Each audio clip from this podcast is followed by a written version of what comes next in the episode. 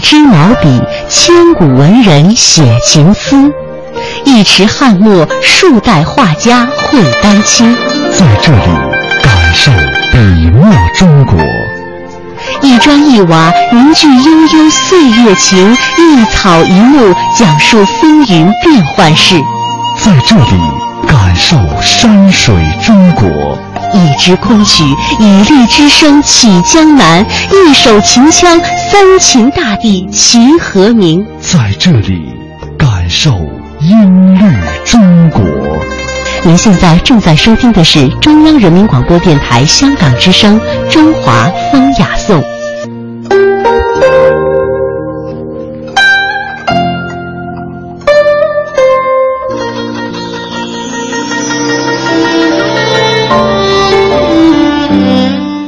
品中华文化精髓，颂华夏历代风雅。欢迎各位如约而至收听《中华风雅颂》，我是郑博。大家好，我是君阳。在今天的《中华风雅颂》当中呢，我们将和大家一起走进唐代的诗歌一个非常重要的流派，就是山水田园诗派。那首先呢，我们来了解一下这个概念啊，究竟什么是山水田园诗？山水田园诗呢，其实起源于晋代陶渊明和东晋的谢灵运，以唐代王维和孟浩然为代表。这类诗呢，是以描写自然风光，还有农村景物以及一种安逸恬淡的隐居生活，呃，是他最大的一个特长。诗境呢非常的优美，风格非常的恬淡，多用一种白描的手法。哎，那么要了解这个诗派呢，我们要追根溯源，从他的萌芽阶段开始了解。真正将自然山水作为一种独立的审美意象，应该说是始自于魏晋六朝时期。诗人们呢多以自然山水题材开始写诗，是有着深刻的历史文化原因的。那么，在魏晋六朝，这既是一个干戈纷扰、政治紊乱的时代，同时呢，又是经学衰落、玄学盛行、思想开放、人性觉醒的一个时代。走马灯式的王朝更迭和杀夺，人命危浅、朝不得夕的这种恐怖和悲哀，时时蔓延在社会的各个阶层。那么，这样特殊的社会条件和风气，就把诗人带到了一个新的天地，看到了远离喧嚣都市和政治风波的自然山水之美。并且就有了“非碧丝与竹，山水有清音”的审美新发现。于是啊，他们的这个苦闷的精神和悲愤的感情便在这里呃得以排解。那么在这山水之间，他们就寻到了一种可以寄托和安放的处所。山水诗又经过了五言诗的曲折经历，到了晋宋时代，终得以陶渊明、谢灵运。这两位大师呢出现，而这些诗呢，呃，应该说是确立了自己的地位。为大家介绍一下这两位代表的人物，一位呢就是陶渊明，一位是谢灵运。首先来说陶渊明，在公元四零五年，那个时候已经是东晋的尾声了。秋天在这一年已经走得很远，一个再也不愿意卑躬屈膝事权贵的人，脱掉了官服，抛下了官印，登上了鄱阳湖边的鄱阳湖边的一叶小舟，他。一路长呼着“归去来兮，田园将芜胡不归”，他可以说是以一意孤行的姿态回到了自己的家乡，从此便永绝官场，开始过起了采菊东篱下，悠然见南山的生活。这个人就是陶渊明。陶渊明回到自己的故乡，就再也没有离去。他回到自己的故乡呢，也诞生了很多优秀的诗歌。这也和他的心境是有关的。面对那个时候的一种大的社会的环境，他回到了一种人与自然和谐共处的最佳的契合点，就是田园。与此同时呢，陶渊明所开创的田园诗发扬于庐山，经过时光的洗礼，成为了中国诗歌最主要的流派。接下来我们将听到的这一首呢，就是陶渊明田园诗的代表作之一的呃《归园田居》。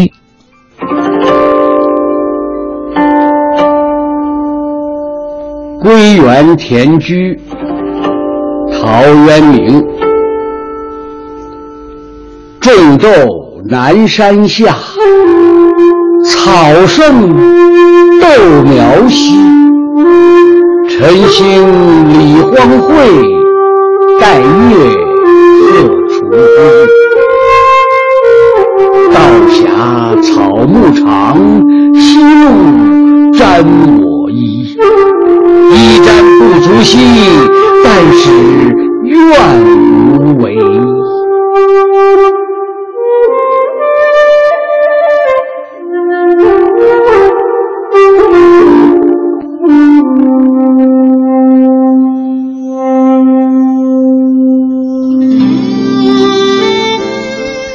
经过了陶渊明的《归园田居》之后，我们再来说说谢灵运。谢灵运的山水诗句啊，应该说是非常的典雅。他如善于调度语言的一位匠师，往往一字而传山水的情态，在提炼诗意、感悟语言方面有过人的才气。这一点呢，连李白也是佩服之至。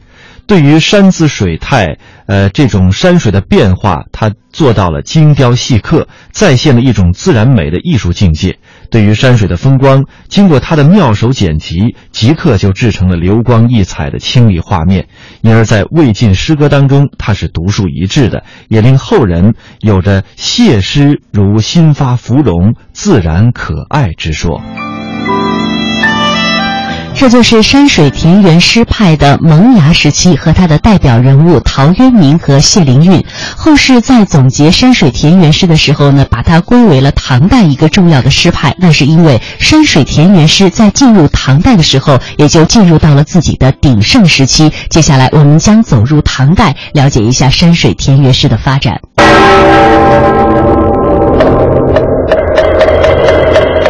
古与今。文化碰撞，雅与俗相得益彰，与古人对话，和文化同行。这里是中华风雅颂。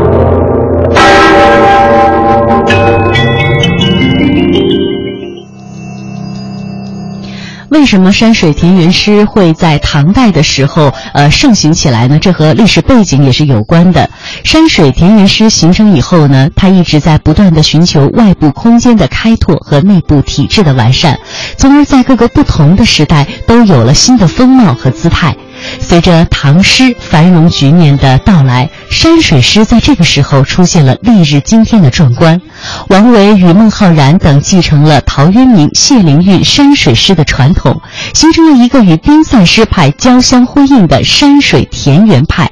这个时候的代表作就非常的多了，比如说有王勃的《山中》，陈子昂的《渡荆门》，张若虚的《春江花月夜》，杜甫的《望岳江村》，韦应物的《滁州西涧》。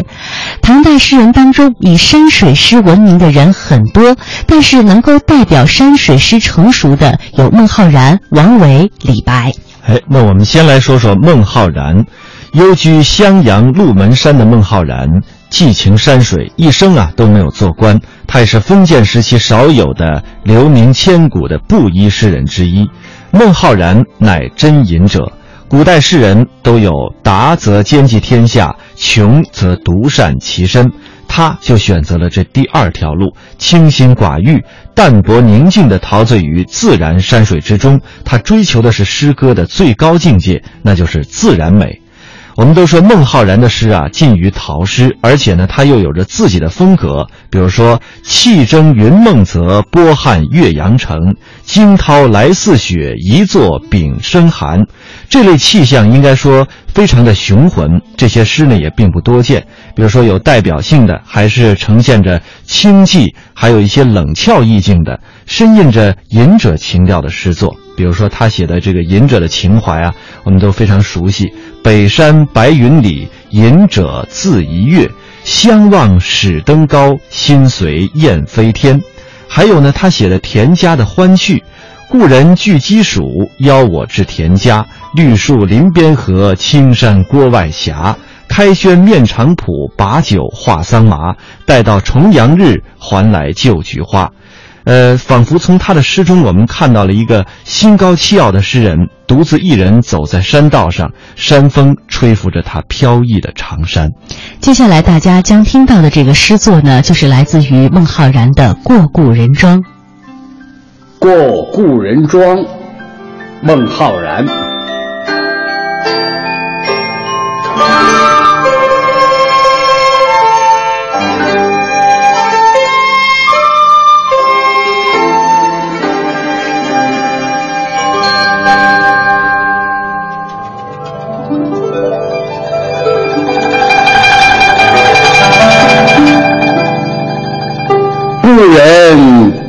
具鸡黍，邀我至田家。绿树村边合，青山郭外斜。开轩面场圃，把酒话桑麻。待到重阳日，还来就菊花。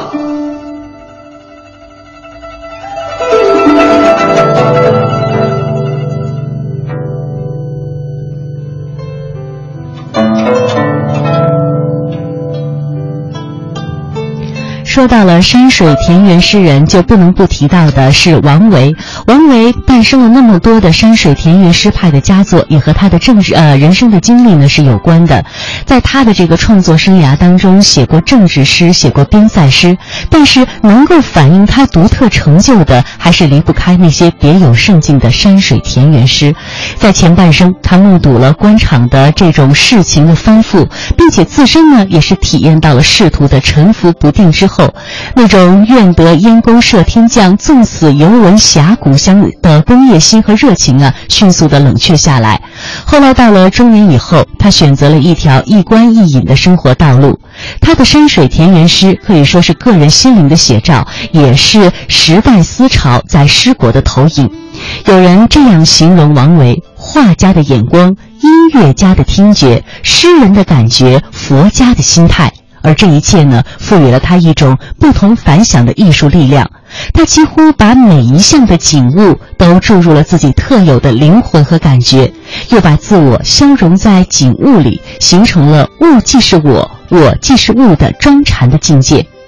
王维的山水诗以静写心，了无痕迹，向外有向，景外有景，意外有意，韵外有致。有一种悠远的意境，比如说他的代表作《鸟鸣涧》《竹里黄》等等，空山、翠竹、溪水、明月、花鸟，一切都是显得那么的清静优美、纯洁无瑕，而又是一个独立而封闭的世界。有人形容说，这就是诗化了的物我两忘的庄禅的境界。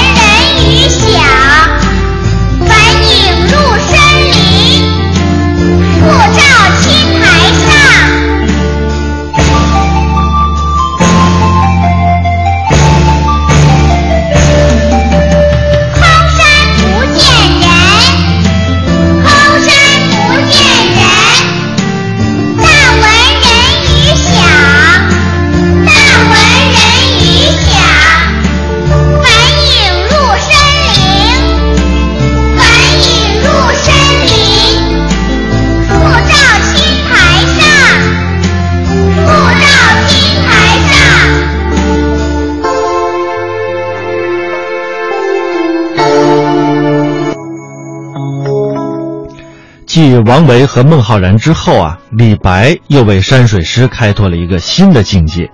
李白的山水诗，它的一个显著的特征就是自然山水景物的一个个性化。在王维、孟浩然的诗人那里啊，自然山水画主要是他们寄托精神，还有一种消融苦闷之处所，因而呢，自我也就经常消融在自然的景物之中。而在李白这里，自然山水不只是他寄托精神、呃消闷苦处的一个处所，更重要的还是他追求个人自由解放的一个天地。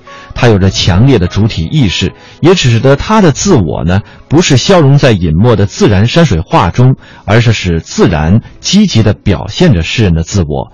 自自无而落的黄河，还有一傍星斗的庐山，飞流千仞的瀑布，这些都已经融入了诗人狂放不羁、傲岸不群的鲜明的个性之中。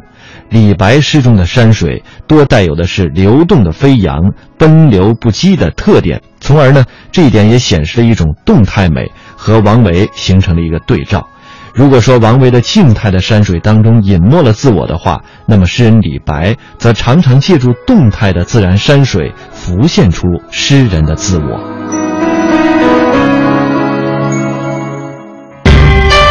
风，风，国之风尚，风尚，风尚，雅，雅，国之韵味，颂三山五岳，歌诸子百家，赏清风明月，吟唐诗宋词，品中华文化精髓，颂华夏历代风雅。中华风雅颂。我们接下来再来说一说山水田园诗派的衰落时期。其实，山水田园诗到了宋代以后，虽然在运用诗化的语言抒情、状物写景、叙事方面，行文不拘一格，使人耳目一新之作也有，但是呢，山水诗的境界这个时候已经远远比不上唐朝了。呃，比如说像那个时代的梅尧臣、苏东坡、王安石、陆游等大诗人，他们在山水诗方面呢，也有很多的造诣，但。但是在这个时代，真正山水诗方面的代表人物，应该提到的是杨万里和范成大。杨万里是从诗法古人迈进到了诗法自然，建立了自己独特的艺术风格，成为了当时诗歌转变的主要枢纽，开创开创了一种新鲜泼辣的写法。于是呢，他的这种新鲜和泼辣，就衬托的陆游和范成大，呃。他们稍显保守或者是稳健了。钱钟书先生，呃，评价杨万里的诗法呢，称之为是生擒活捉法。具体来说呢，就是用自己的眼睛去观察，用自己的心灵去感受，用新鲜的语言把亲身的观感生动形象巧妙的把它描绘出来。小出净慈寺送林子方，杨万里。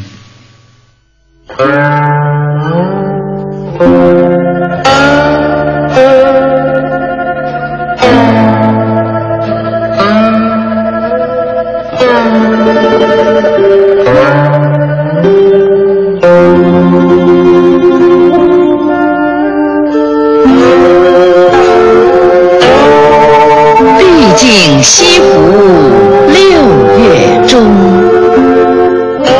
风光不与四时同，接天莲叶无穷碧，映日荷花别